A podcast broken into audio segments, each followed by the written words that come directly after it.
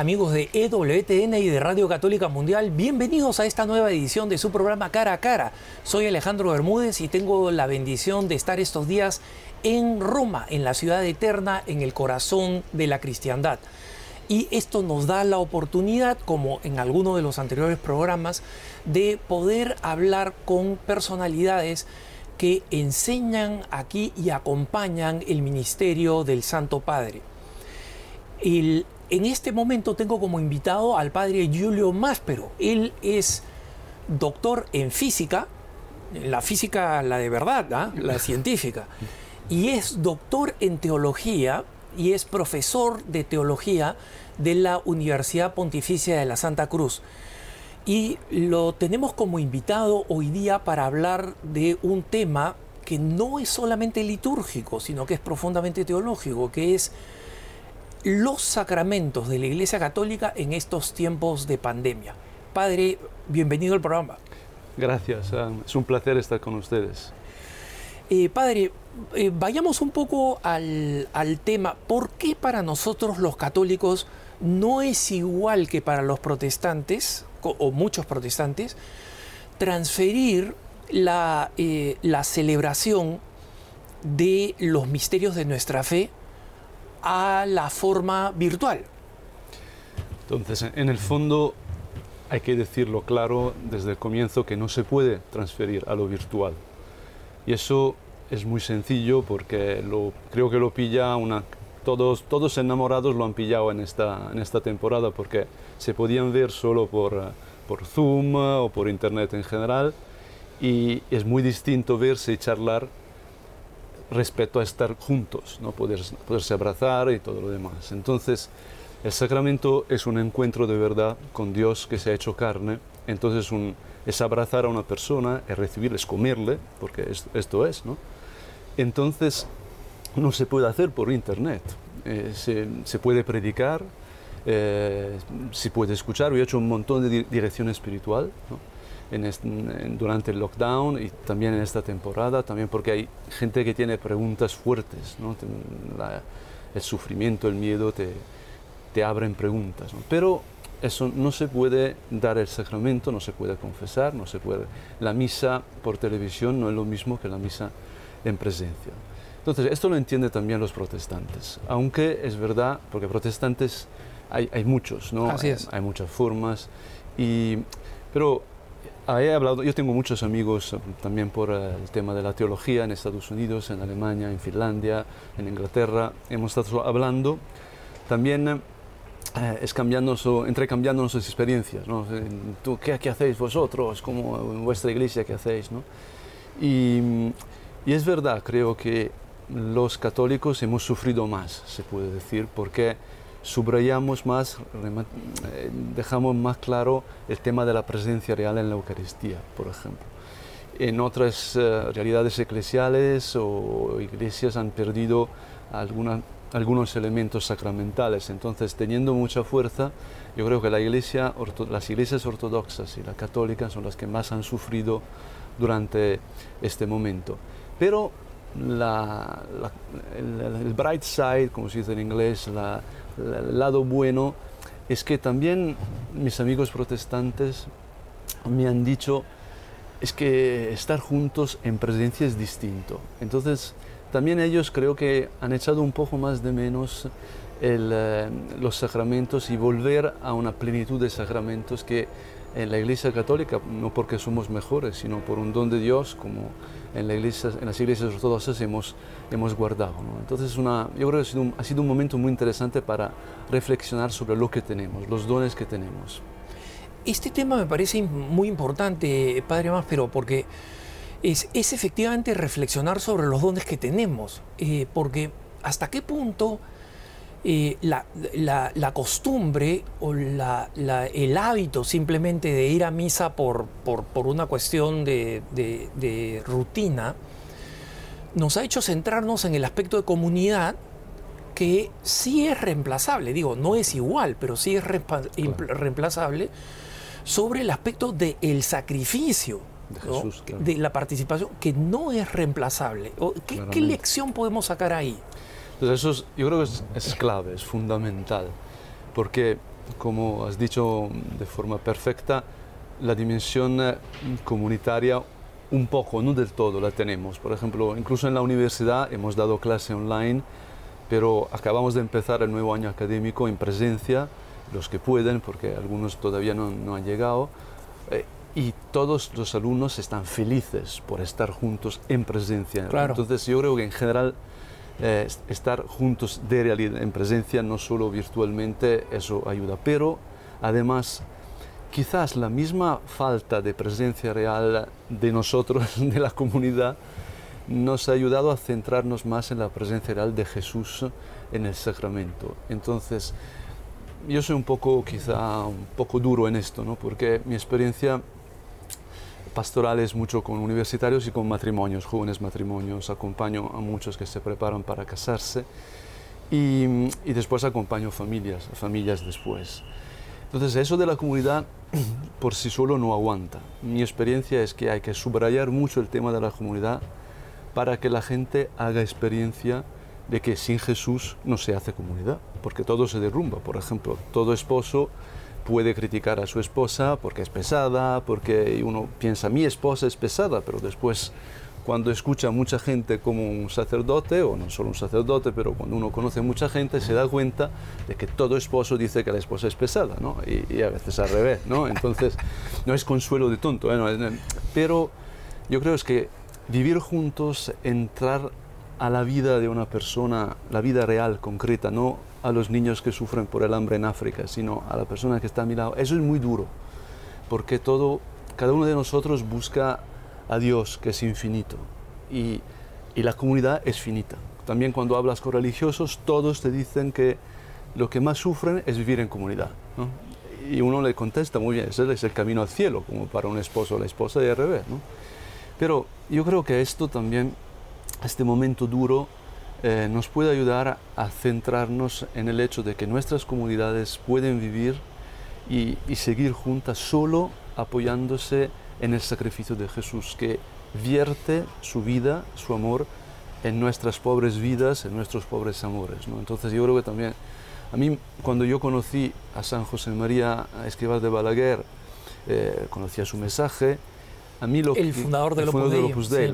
Eh, él fue beatificado justo aquí, yo le, le, había conocido justo antes y estudiaba física, como has dicho, estaba terminando mi carrera.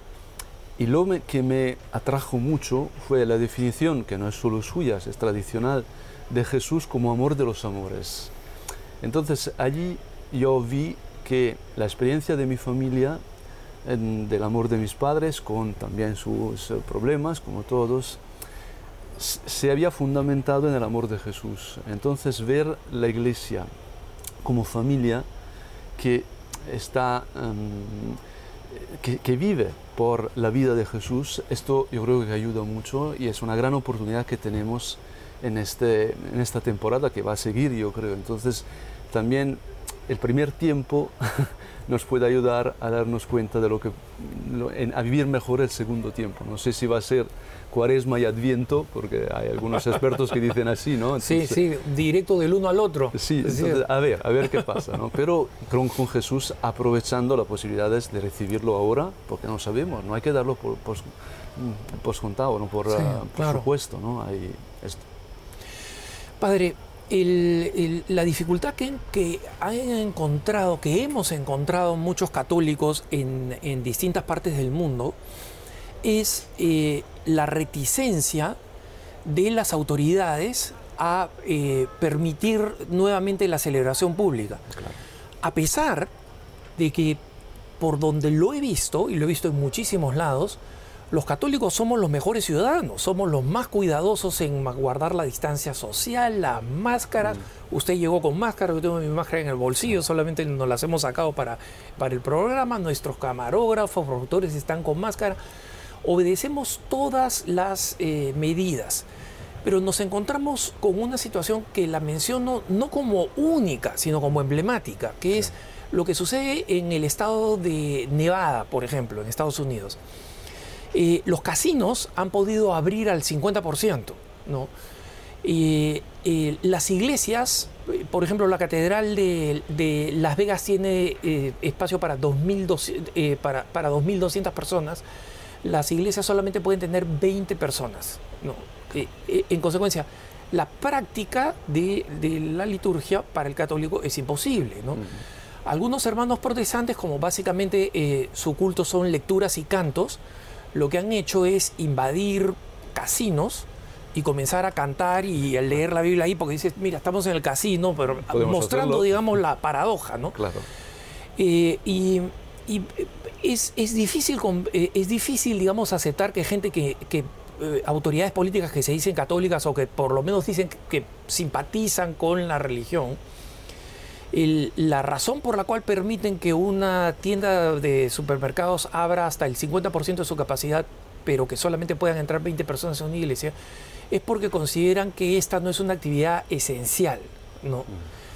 Eh, no pretendo que los políticos entiendan exactamente lo que significa qué cosa es una actividad esencial, pero para nosotros los católicos, ¿por qué decimos si es una actividad esencial? Entonces, eso es una pregunta. Me habían preparado, ¿eh? que tú haces buenas preguntas, entonces se confirma. entonces, te, te lo agradezco. Pero yo creo que también desde la perspectiva histórica, si uno se fija en los primeros cristianos, siempre todo el mundo, incluso los que perseguían a los cristianos, decían, pero son buenos ciudadanos. ¿no? No, eh, no, no, arman líos, eh, obedecen, no, no, obedecen solo cuando hay que sacrificar al emperador, cuando hay que reconocer a los dioses, pero en todo lo demás son ejemplo. Entonces, eso eh, como hemos nacido, es lo que somos y lo que vamos a seguir siendo. Entonces, hay que obedecer. En el mismo tiempo, yo creo que también la política muchas veces, que es una tarea muy noble, yo creo que es esencial, ¿no? pero también se lleva mucho por el tema económico, por el tema judicial. Entonces, claro, justo porque no armamos líos, no hay problemas con, eh, el, el, hecho religioso, porque no crean. Si fuéramos otra religión que arma líos y no hago nombres, entonces cambiaría todo. Y justo hubo en Alemania un juicio sobre una, un tebeo en contra de, Papa Benedicto en ese momento. Y eh, el, el juicio decía que justo porque los católicos no, no, crean problemas sociales, se podía permitir que le tomaran el pelo al Papa, mientras otra religión que crearía problemas, mejor que no. Entonces, esto es profundamente injusto. ¿no? Entonces, yo creo que hay que trabajar en el nivel cultural y político para que nuestro discurso sea más recio, más claro, pero también yo creo que es una oportunidad esto, esto también, porque en el fondo nosotros no estamos acostumbrados a expresar el don que tenemos, que es para nosotros ir a la iglesia, a la liturgia. Entonces es una provocación esto que nos obliga, creo, en conciencia, y me alegro mucho por la pregunta porque lo que estamos haciendo es justo eso, ¿no? Es, eh, nos obliga a, reflexionar, encontrar argumentos para decir, mira, que esto es más esencial que la comida eh, en el fondo. Porque el hombre al final depende del sentido de la vida y la gente muere sin sentido de la vida, como sin comida. Y lo religioso es justo eso. Yo creo que también el ambiente ha cambiado mucho en los últimos años. Con el posmo, la posmodernidad, la modernidad estaba en contra de lo religioso, pero la posmodernidad abre a muchas formas de, religión. Entonces nos obliga a, a, hablar claro y también a, el sufrimiento, antes hablaba del sacrificio de Jesús, ¿no? Eh, yo tengo a un primo, un primo lejano que está en Estados Unidos, que tiene 90 años y tuvo también el COVID, y él me escribía, está en Texas, decía, nunca he sufrido tanto, porque es primera vez en mi vida que no voy a misa en Pascua, que no voy al trito pascual, y me siento huérfano, me siento nada, ¿no? me siento que, esto no está bien. ¿no? Y y a mí su dolor me ha ayudado. Yo soy sacerdote, no, no iba a, las funciones públicas, que podía celebrar en casa, pero me he dado cuenta del don que tenía y también de cómo los que han podido celebrar, los que han podido confesarse, los que han podido acudir a la iglesia, tenían la responsabilidad de rezar también por los que no podían. No podían, claro. Entonces esto creo que nos puede ayudar mucho también a otra vez en lo político, ¿eh? porque yo creo que no hay que hacer mm, partidos políticos porque ya no es la hora, pero sí los católicos tienen que ir a la política y animar desde dentro.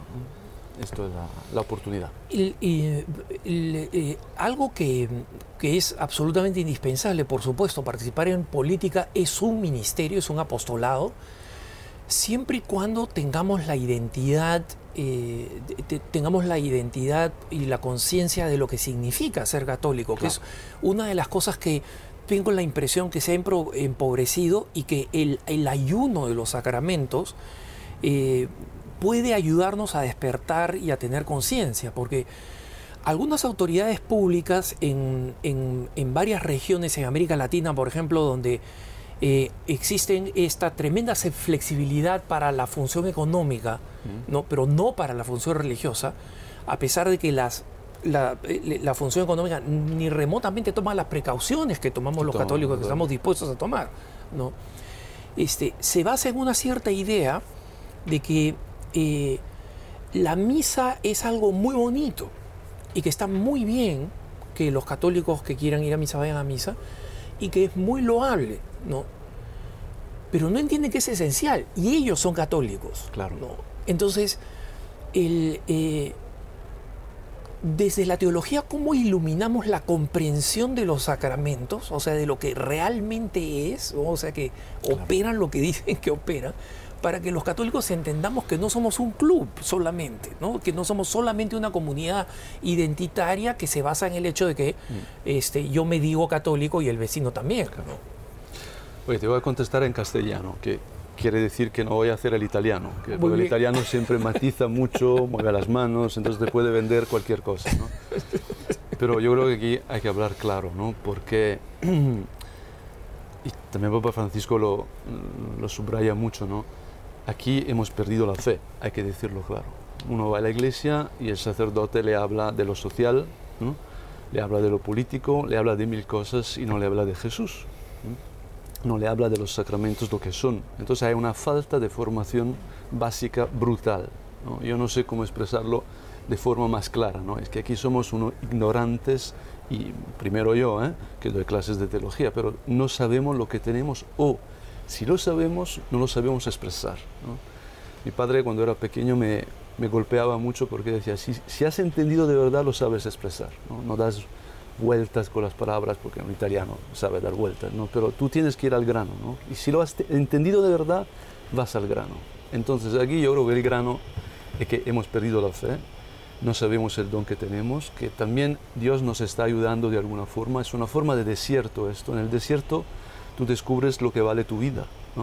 Cuando una pareja se aleja por trabajo o por viajes, descubre cuánto le echa en falta del otro. Entonces el amor puede crecer justo en la distancia. Y esta yo creo que es la gran oportunidad para volver a explicar lo que es la iglesia en términos de verdad reales, humanos, sencillos. Es una familia, es eh, el lugar del amor. Entonces, Dios se hizo carne para decirnos quién es no dio teorías sociales. Incluso algunos de los apóstoles traicionaron justo por razones políticas, porque se esperaban otra cosa. El reino de Dios, según las teorías, era echar a los romanos. Y Jesús iba a morir en la cruz para darse a ellos, para estar para siempre con ellos, para verter su amor infinito en sus amores finitos. ¿no? Entonces esto yo creo que es es el corazón de todo y hay muchos sacerdotes que lo pueden expresar muy bien. Y en mi lectura también Papa Francisco te está diciendo que tienes que besarle los pies a los pobres porque da asco besarle los pies a los pobres. Y si no rezas, no, no lo puedes hacer, como Madre Teresa de Calcuta. ¿no? esas monjas rezan tres horas al día porque no vas a, a cuidar a los enfermos, con perdón, asquerosos, no por ellos, sino por la enfermedad. Así es sin tener un contacto con Jesús verdadero. Entonces, por esto también le llega a la gente, Papa Francisco, porque va al grano. No, es teólogo. Los teólogos estamos ahí diciendo, pero aquí no ha citado este, y esta expresión es muy bonita, pero no es, no es perfecta. ¿no? Pero eh, en este momento es que hay que hablar muy sencillo, ir a lo esencial y volver a explicar lo que tenemos también con el contacto con la...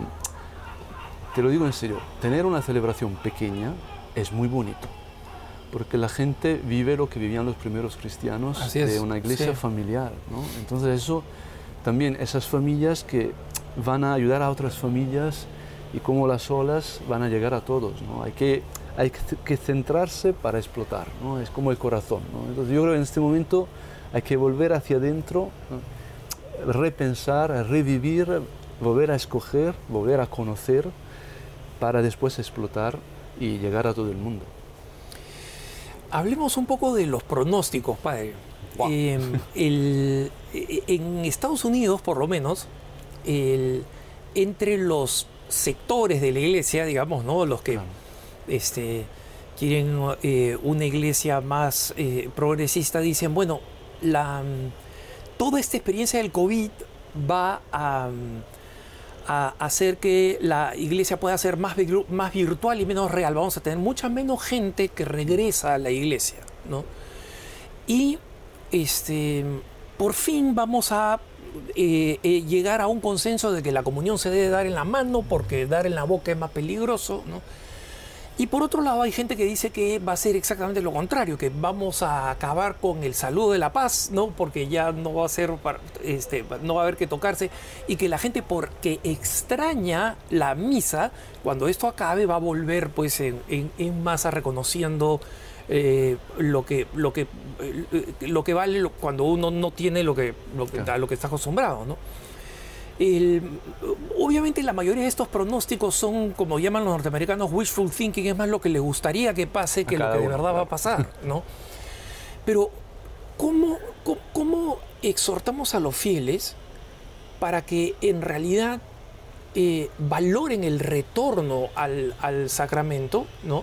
Después vamos a hablar de que peleamos por el retorno al sacramento de la manera correcta, ¿no? Pero que valoremos el retorno a los sacramentos, eh, especialmente iluminándonos, iluminándonos eh, en lo que significa el sacramento. Eh, porque, digamos, muchas veces nuestra falta de catequesis ha hecho que nosotros amemos la práctica, pero no entendamos lo que está ocurriendo ahí realmente, que lo veamos como un ritual bonito, y que en la mentalidad de muchos católicos hispanos el sacramento equivalga al sacramental y no es ni remotamente lo mismo. Entonces, háblenos del sacramento, padre. Entonces, mi, pronóstico es que va a pasar lo que ha pasado con mis estudiantes. Entonces, mis estudiantes, entonces, en, mi universidad, gracias a Dios, eh, nada más empezar el lockdown, a, a los dos días ya estábamos dando clases online y todo funcionó muy bien.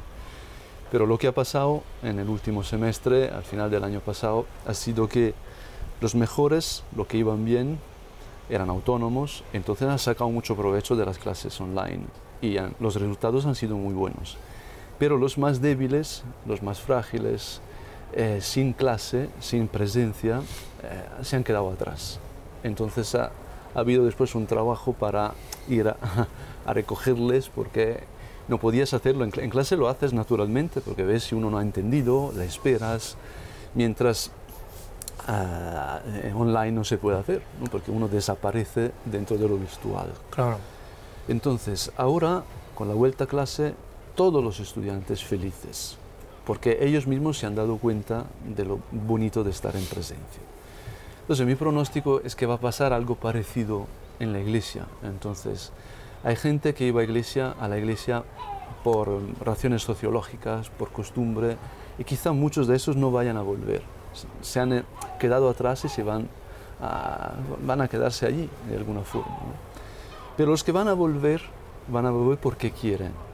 Y volviendo es una gran oportunidad, como dices tú, para explicar lo que es el sacramento, incluso lo que es la liturgia, porque lo que nos falta en comparación con la iglesia primitiva es eh, lo que se llama mistagogía en sentido técnico, que es llevarte dentro del misterio. Misterio es el nombre griego del sacramento. Entonces todos los, los padres, los obispos antiguos dedicaban mucho tiempo, no solo en el catecismo, sino siempre a lo largo de la vida de las comunidades, a explicar lo que es la Eucaristía, lo que es la confesión, lo que es la vida cristiana la ordenación de un sacerdote, lo que es la vida de una virgen. Y esto ayudaba a toda la comunidad, porque creaba la comunidad y em, era la base de la identidad de esa comunidad. Doy un ejemplo que a mí me ha ayudado mucho. Entonces estaba ah, visitándole a mi madre en mi pueblo, en el norte de Italia, y he ido a la iglesia a hacer una visita al Santísimo Sacramento, a rezar al santuario de la Virgen de, mi pueblo también para encomendar la situación allí. Y entonces he entrado justo durante de misa. Yo nunca estoy entre el pueblo, siempre estoy del otro lado. ¿no? Es una, una, buena oportunidad ver a la, a la, gente rezar un poco desde eh, esa perspectiva. Y cuando ha llegado a la paz, me ha, gustado mucho el sacerdote, ha dicho, no podemos darnos las manos, no podemos abrazarnos, pero podemos mirarnos a los ojos. Y entonces vamos a mirarnos a los ojos para decirnos que nos queremos, que queremos estar en comunión. Y han empezado a mirarme, los, los feligreses allí, ¿no? A mirarme a mí, yo les miraba a ellos, oh, el cura, ¿qué hace aquí el cura, no? ¿Y quién es este cura? Ah, es el tío que se ordenó, eh, como siempre después la, el pueblo es el pueblo, claro, es el pueblo, ¿no? ha sido también divertido, no, después yo me he ido porque iba a estorbar allí, pero ese sacerdote ha cogido una gran oportunidad, porque en el fondo cuando nos podremos dar la mano otra vez, podremos entender lo que pasa. También la comunión en la mano, por ejemplo. A mí me llama la atención ver cómo la gente la recibe, la gente que antes recibía en la boca la comunión, porque la recibe con mucha devoción.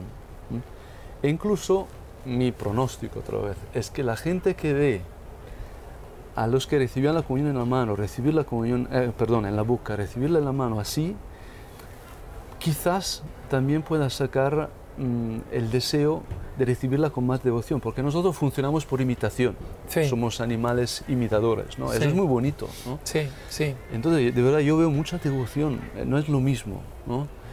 Claro, hay gente que recibía la comunión en la mano con mucha devoción, mucha emoción, pero también me acuerdo una vez una primera comunión y los niños recibían la comunión como si fuera, no sé, un chocolate. de pizza, sí, claro, eso. Entonces eso no, ¿no? allí había claramente una falta de atención, de formación, ¿no? Pero lo que está pasando es una gran oportunidad, yo creo. Y, y quien cree de verdad en el sacramento, eh, viviendo su fe en las condiciones que Dios permite, porque Dios sabe todo, entonces Dios puede todo. Si estamos así, es porque Dios lo sabe. Entonces, si Dios nos pone en esta situación, nosotros podemos sacar la oportunidad para también mostrar nuestro amor. Y, el amor es invencible, de verdad. Cuando una persona ama, la gente lo entiende. No, importa si eres protestante, ortodoxo, no, no, importa niente. De hecho, yo te confieso que ahora divido los creyentes o la gente que encuentro entre creyentes y no creyentes y dentro de los creyentes a los que creen en los sacramentos y los que no creen en los sacramentos. A veces hay un sacerdote católico que no cree en los sacramentos y yo, algún pastor protestante que cree, en los sacramentos. Por ejemplo, en, el funeral de Juan Pablo II, justo allí, último va a comulgar un señor de negro con silla de ruedas y decían, ¿quién es? El cardenal Lescourt, no sabían, les, les pilló a los comentadores y era Roger Schutz, el fundador de TZ, que no era católico, pero ahí estaba celebrando Ratzinger, que algo de dogma sabe, y había juzgado que ese señor tenía fe en el sacramento y, y, sabía que él creía firmemente en la presencia real en la Eucaristía. Esto, esto es lo importante. Al final vamos a la fe de verdad. Esta es una gran oportunidad también con, con los signos, con, ah, con, cómo vivimos la liturgia. ¿no? y también yo te confieso que cuando un sacerdote celebra, no haciendo teatro, sino porque cree en lo que hace y, se le nota, eso ayuda muchísimo. Yo me acuerdo un sacerdote súper anciano en Toscana, cerca de Florencia, que solo con leer el Evangelio me entraban ganas de convertirme, ¿no? porque era un señor ancianísimo, pero que leía el Evangelio en un italiano maravilloso, además, porque en esa región de Italia se habla el italiano más bonito, pero lo leía con el corazón eh, a mí me ayudó, de verdad, me ayudó a rezar. Me, me, hubiese gustado, todavía no era sacerdote, ¿no? pero me gustaría leer el Evangelio así, con, con todo el corazón. es cuestión de sinceridad, de, de ser lo que somos. El, eh, padre, hay todavía muchos lugares donde los católicos están siguiendo la, Eucaristía eh, eh, virtualmente, digamos, por televisión, eh, ordenador, lo que sea. Y, en algunos lugares ya se está volviendo medianamente al culto. Yo tengo la suerte de estar en una arquidiócesis en Denver, en Colorado, donde tomadas las medidas adecuadas podemos volver a misa. ¿Qué compartiría usted con sus hermanos sacerdotes sobre eh, eh, los puntos de prédica? Eh, y creo que esto serviría ampliando un poquito este concepto de mistagogía, ¿no? Los puntos de prédica para que los católicos comprendamos mejor lo que significa formar parte de la iglesia, ¿no? la iglesia como misterio, como misterio de Jesucristo, y que es el sacramento de salvación de donde nos nutrimos con los sacramentos. ¿no? Entonces, recuperar esa dimensión eh, de fondo que a veces la perdemos simplemente por la rutina o por una visión un poco sociológica de la iglesia. Claro, claro yo, creo que también lo virtual, ver la misa por televisión, por ejemplo, da al católico, al, otra perspectiva porque está más cerca, por ejemplo, no, no está al, final, al fondo de la iglesia, sino está cerca del altar. Y entonces una gran oportunidad para el sacerdote, yo creo, para explicar lo que está pasando allí. También el sentido mm, del cáliz, de, de todas las, las, cosas que se utilizan en la liturgia. Entonces, aprovechar en este momento para explicar el sentido nos puede ayudar después a hacer una catequesis que no sea eh, aburrida, no sé cómo decirlo, sino una catequesis que arranque desde las, preguntas de las personas. A, mí, me parece siempre que cuando una persona tiene hambre no hay que convencerle a comer, ¿no? come, porque lo único es ofrecerle comida, ¿no? Entonces, si hay comida y uno tiene hambre, allí no hay que hacer nada, funciona solo, ¿no? Entonces, lo que tenemos que conseguir es mostrar cómo lo que tenemos, los sacramentos, la, vida misma de la iglesia, que es ser el cuerpo de Cristo, es respuesta a un hambre de verdad que tiene todo hombre, incluso si no lo sepa. A mí me ha llamado mucho la atención en, este, en el lockdown italiano, que ha empezado en marzo. Yo tengo muchos amigos psiquiatras, porque por trabajo teológico, eh, también pastorales, eh, entonces tengo un, grupo, tenía un amigo muy querido, que era profesor de psiquiatría en Milán y sus discípulos somos todos amigos, hemos charlado y trabajado mucho juntos. Entonces uno de estos que no es católico, que lleva una vida bastante alejada, em, cuando empezó el lockdown me llamó y me dijo, Julio, yo tengo que verte todos los días, todos los días, cinco minutos, tres minutos, un minuto, pero todos los días tengo que charlar un, un ratito contigo. Y las preguntas que me hacía eran muy bonitas. pero tú crees de verdad en Jesús, porque yo no lo veo, pero tú, tú sabes que está vivo. tienes que decirme esto, si crees o no crees esto. Padre, disculpen la interrupción, porque, pero, pero eh, quiero ayudar a comprender mejor esto. ¿Qué es lo que el lockdown había suscitado en una persona no creyente y no practicante este tipo de preguntas? Entonces yo creo que el miedo a la muerte, porque la muerte la vemos en, televisión, en las películas, en las series, pero cuando te toca a ti es distinto. Y también un psiquiatra que ayuda a la gente a buscar el sentido de la vida, cuando se encuentra el problema, dice yo, ¿a quién voy? entonces también a otros amigos psiquiatras decía en, una, en uno de estos webinars en que estábamos, decía, mira, cuando el juego es duro, se hace duro, al cura, no al psiquiatra, decía los otros psiquiatras. No, a mí me, hizo mucha gracia, ¿no? También no, pero que es verdad. reconocía de alguna forma que hay un límite donde ya no podemos ayudar, no podemos ayudarnos solos y necesitamos a Jesús a una vida que es más fuerte que la muerte, ¿no? Porque esto, en el, en el fondo, lo que, el corazón del, del Evangelio, porque es buena noticia el Evangelio, porque Jesús ha muerto y ha resucitado, entonces está vivo. ¿Cómo es posible tener la iglesia aquí? Uno dice, mira el Vaticano, mira qué, qué monumentos, aquí mármos, riqueza, muy bien, pero si tú ves al Coliseo, también había mármoles allí, había riqueza allí, había emperadores, pero de, eso no queda nada. mientras la iglesia sigue aquí. ¿Por qué? Por una vida que no es la suya, que no es la fuerza imperial, no, es, no son los príncipes eh, medievales, es, es otra, otro asunto. ¿no? A pesar de nuestros pecados, hay una vida que nosotros buscamos. Jesús ha resucitado de verdad. Y todos nosotros, antes o después, tocamos con mano la muerte. A mí me parece que esto ha sido un desierto, por esto en Italia ha empezado en cuaresma, ¿no? ha sido perfecto, litúrgicamente perfecto. Claro, claro. También verle al Papa en la plaza de San Pedro vacía, pero vacía a más no poder, no sé decir, allí rezando, bendiciendo con la Eucaristía, yo creo que ha golpeado muy hondo en el corazón también de los no creyentes. Entonces yo creo que los sacerdotes tienen que darse cuenta de que lo sociológico es importante, hay que cuidarlo, la comunicación es importante, hay sacerdotes youtubers que lo hacen muy bien, ¿no?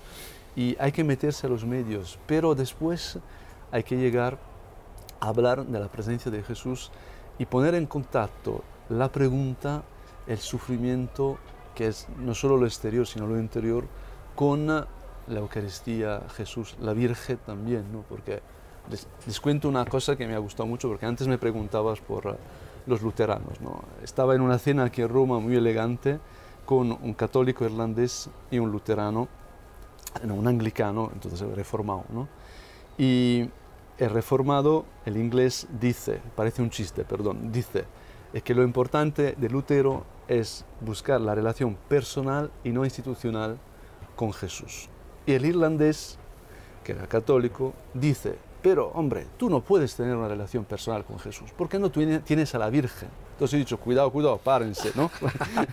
aquí yo soy el árbitro, ¿no? Ya te llevo traje de árbitro, pero aquí se van a pegar ustedes, ¿no? Porque esto no funciona así. Entonces he dicho, vamos a hablar. Entonces he dicho, yo soy sacerdote, soy profesor. Entonces para mis estudiantes yo soy muy institucional, ¿no? Y me tienen miedo a mí, por eso hay el profesor más, pero, ¿no? Pero para mi madre yo soy su hijo, su niño niño pequeño, ¿no? Y si hace frío allá, en el norte de Italia, calor aquí, mi madre dice, cúbrete, porque yo, pero mamá, aquí hace calor, pero tú cúbrete porque yo paso frío, entonces tú tienes que pasar frío, ¿no? Es, ahí es, son las entrañas que funcionan, ¿no? Entonces, para la Virgen Jesús ha sido su hijo siempre.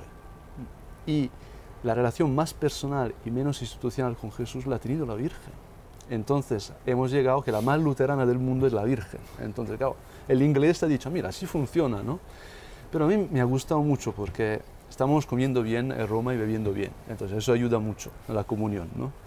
Después, éramos amigos, de verdad. Podíamos decirnos a la cara lo que pensábamos. Yo creo que los tres hemos ganado algo de nuestra fe en ese diálogo, en esa cena, porque hemos, hemos ido a la realidad del cristianismo que es la relación personal, familiar, entre la Virgen, Jesús.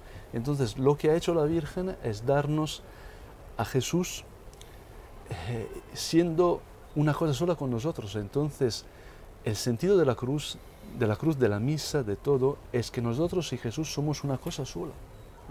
También en mi vida, una de las cosas más importantes, cuando se estaba muriendo mi padre, para mí hace 10 años, ha sido un momento muy duro, ¿no?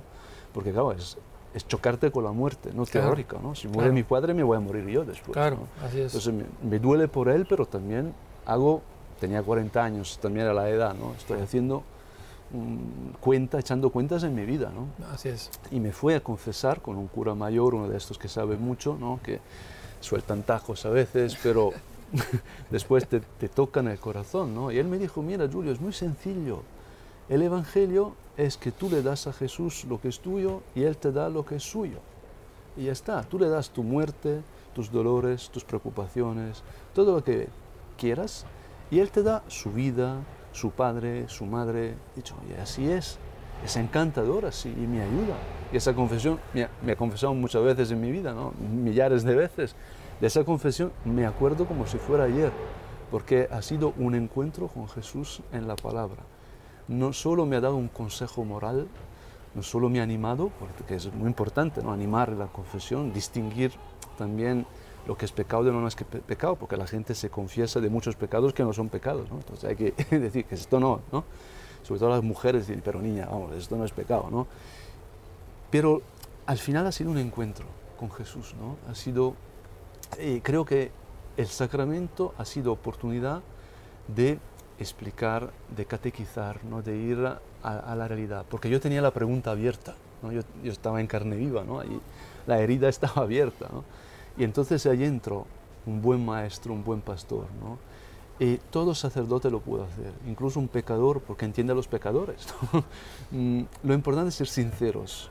Yo creo que yo daría como consejo a mis, a mis hermanos sacerdotes ser sinceros, hablar de nuestra relación con Cristo también con las sombras, porque donde hay sombra es porque hay luz. No, hay, no se ve la sombra sin luz. Entonces, eso ayuda también. Sí, esa es la belleza de nuestra iglesia, donde la realidad sacramental es la realidad sacramental. El sacerdote más indigno cuando pronuncia las palabras de la consagración está consagrando. Claro. Y el sacerdote que nos perdona en el sacramento de la confesión en el nombre de Jesucristo, nos está perdonando en el nombre de Jesucristo, más allá de sus limitaciones. Pero hay otra realidad que es este misterio de por qué católicos que saben que pueden recibir la confesión con su párroco, peregrinan kilómetros y kilómetros para encontrarse con un Pío de Pietrelcina o con un San Juan María Vianney, ¿no? Porque eh, las misas que ellos celebraban no eran más eucarísticas que la misa que celebraba que celebra el sacerdote de mi, de mi barrio, ¿no? Y la confesión que escuchaban no era menos confesión ni tenía mm. eh, más potestad que la de mi, mi, párroco, pero siempre hay esa necesidad de la tangibilidad de la santidad. ¿no? Y por eso es que eh, creo importante que eh, con todo el apostolado que se puede hacer eh, en, YouTube y en las redes sociales, y lo admiro y muchas veces los comparto en mis propias redes sociales, de las cosas que hacen este, algunos sacerdotes, allí ellos pueden ser reemplazados. Pero en los sacramentos y en el testimonio de la santidad no. Claro. Entonces, eso es verdad, porque el santo es el santo, ¿no? El santo te hace percibir la presencia de Dios y y con el santo te lo pasas bien. En mi vida yo he vivido con santos, lo, sé, ¿no? y le reconocía porque con ellos era bonito ser ti mismo. Entonces yo con ellos era más Julio, era más Padre más, pero no, era más yo. ¿no? Porque te confirman, porque son padres, porque están en contacto con Jesús. Mientras alrededor nuestro, no sé tú qué percibes, pero en Italia la gente se siente que que tiene que cambiar, que no está bien, que no, no son guapas, no son uh, listos bastante, entonces siempre hay que ir a más. Entonces nunca puedes decir, ah, yo estoy contento de ser lo que soy. ¿no? Con un santo te pasa justo lo contrario. Te dice, mira, es que qué bonito ser, estar aquí. ¿no? También los apóstoles con Jesús ¿no? en el Tabor, qué bonito estar aquí contigo. ¿no? Entonces, yo creo que lo que busca la gente es el encuentro con la gracia, el encuentro con la paternidad, como el hijo pródigo. ¿no? Eh, un amigo de mi padre que era misionero le, confesó que estaba en India y allí le habían dicho, miren ustedes, no, no nos envíen a tantos misioneros, no nos hacen falta. Con dos, Francisco de Asís ya se convierte toda India. es que es que contar los Francisco de Asís no, es tan sencillo, ¿no? Voy a mandar 20 sacerdotes, porque es más fácil encontrar 20 que encontrar un San Francisco Javier. claro, claro, entonces... Eso creo es muy importante. También en Italia, así también para hacerlo más ligero, pasa algo muy, eh, creo, divertido, pero que también revela algo. Porque los estudiantes de la, de la universidad, sacerdotes, durante las vacaciones, en Pascua, Navidades o en verano, van a ayudar a las iglesias en Italia. Entonces, cuando van al norte de Italia, es importante enviar a sacerdotes que hablan bien italiano porque en el norte si uno se confiesa y se da cuenta que el sacerdote no entiende los pecados, se va a confesar al párroco otra vez, dice, es que no me ha entendido, ¿no? Mientras en el sur de Italia, que, donde creo son más católicos, cuando el sacerdote no entiende, tiene la cola larga, dice, es que no entiende nada, ¿no? Entonces puedes confesar cualquier cosa y te absuelve, ¿no? Pero yo creo que eso es muy católico también, ¿no? Sí, porque es, eh, eh, eh, en el fondo muchos hermanos que, creen que, eh, muchos hermanos no católicos que creen que los sacramentos son este una estratagema, pues una, una especie de, de, eh, astucia malintencionada como para tratar de robarle algo a Dios, ¿no?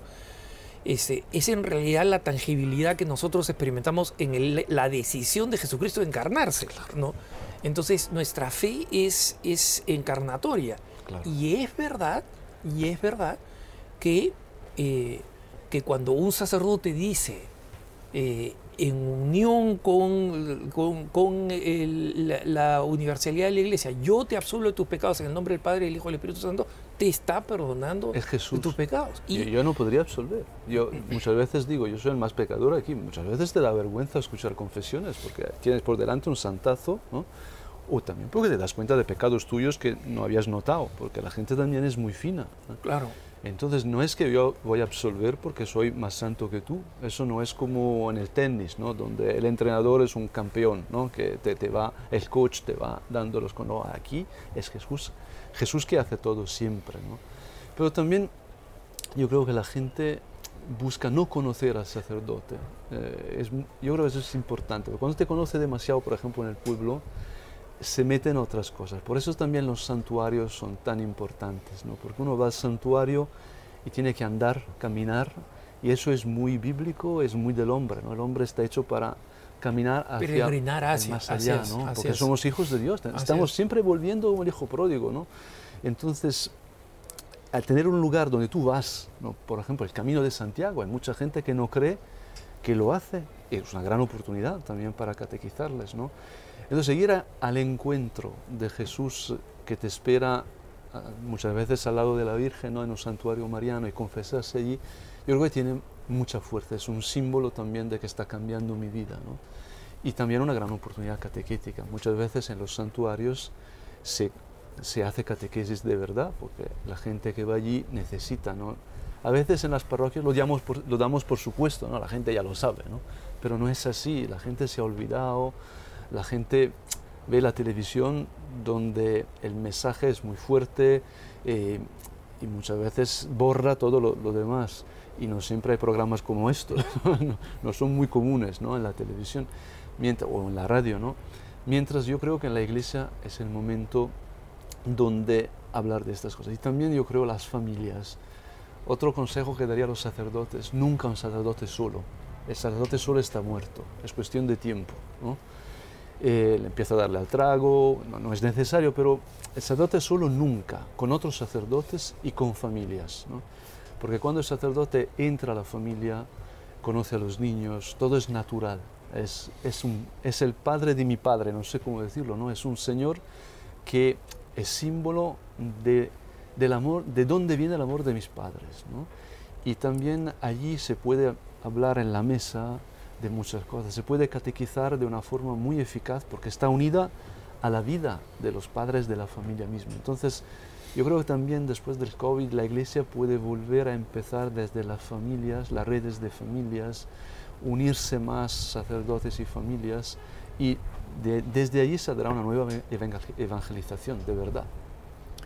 El, em, padre, algo que, me gusta es que usted tiene una, perspectiva razonablemente eh, optimista, razonablemente esperanzada, mejor dicho, eh, respecto de lo que la iglesia puede aprender de, eh, del COVID, ¿no? Y, ha, hablado mucho de lo que podemos aprender en, el área de redescubrir la naturaleza sacramental de la iglesia, de la labor que pueden hacer los sacerdotes. Ahora menciona a las familias. El, explíquenos un poco mejor qué es lo, lo que usted le recomendaría a un, a un este, dirigido espiritual, ¿no?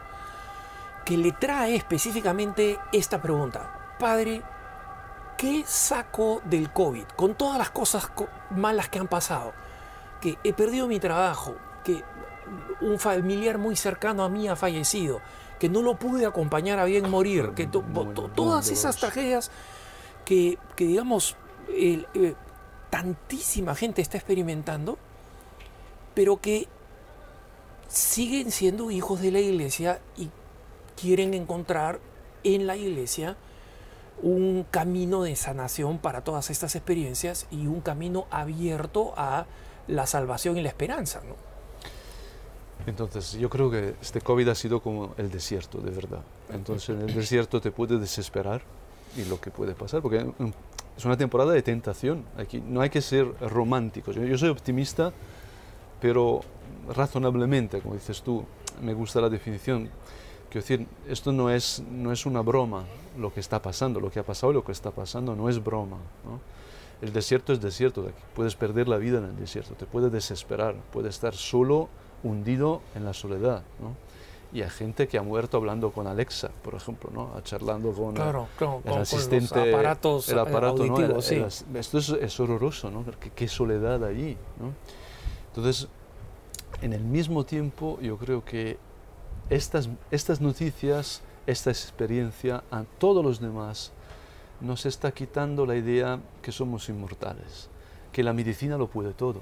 No sé en otros países, pero aquí en Italia hay un virólogo que dice una cosa, otro que dice lo contrario, ¿no?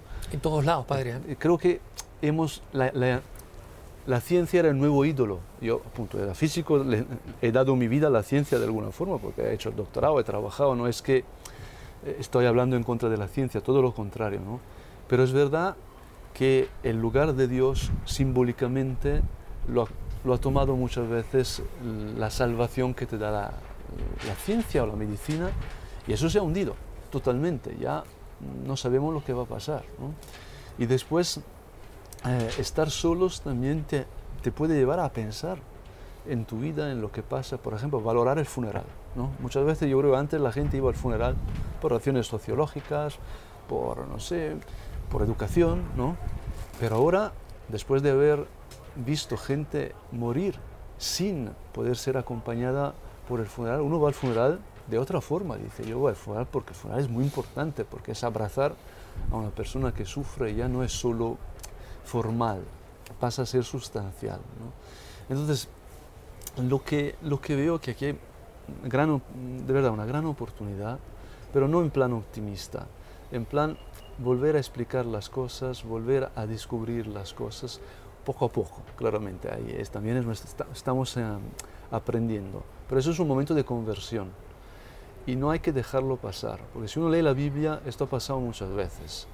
Y son momentos que preparan un nuevo nacimiento, una nueva primavera. Siempre después del invierno viene la primavera, ¿no? La- los años se cuentan en primaveras. No sé, no sé en, en Italia se pregunta cuántas primaveras tienes. Sí, sí, porque, claro, sí, se en el invierno te sí. morías. ¿no? Claro, claro. Entonces, ha llegado al- a la primavera tienes otro año. ¿no? Pasaste, así es. Entonces yo creo que de verdad eh, tenemos que cruzar la sombra sabiendo que al otro lado hay luz, justo porque vemos la sombra. ¿no? Y esta es una gran oportunidad.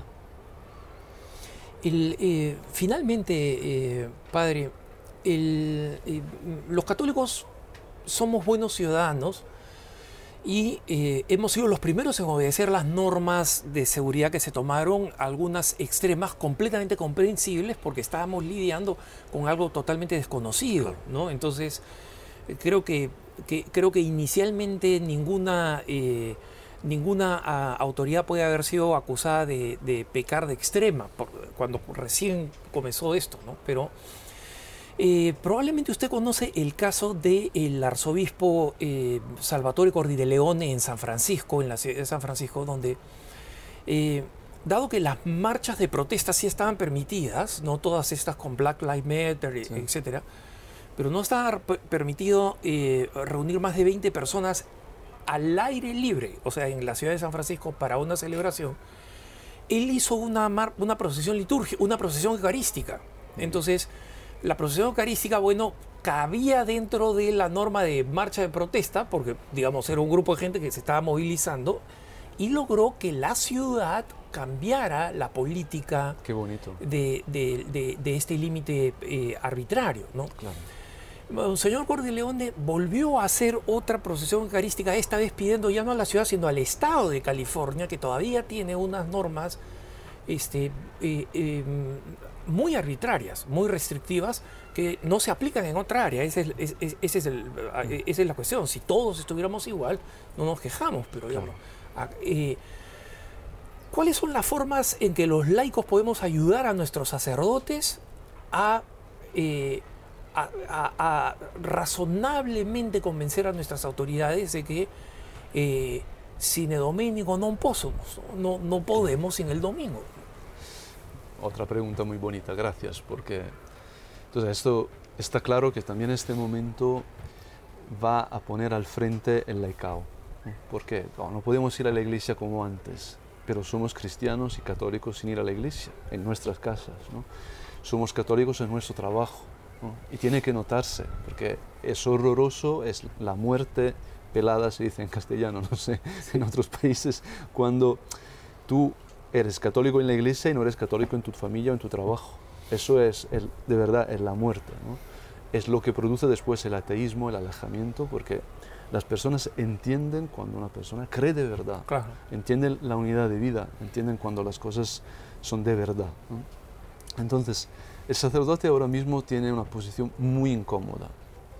Por ejemplo, porque le miran como un criminal, de entrada eres un criminal, ¿no? por, ser sacerdote. Entonces, esto también te ayuda porque se mete a cura lo que quiere ser cura, no se mete a cura un tío para estar cómodo ¿no? ahora mismo. Entonces, también es selección buena. ¿no?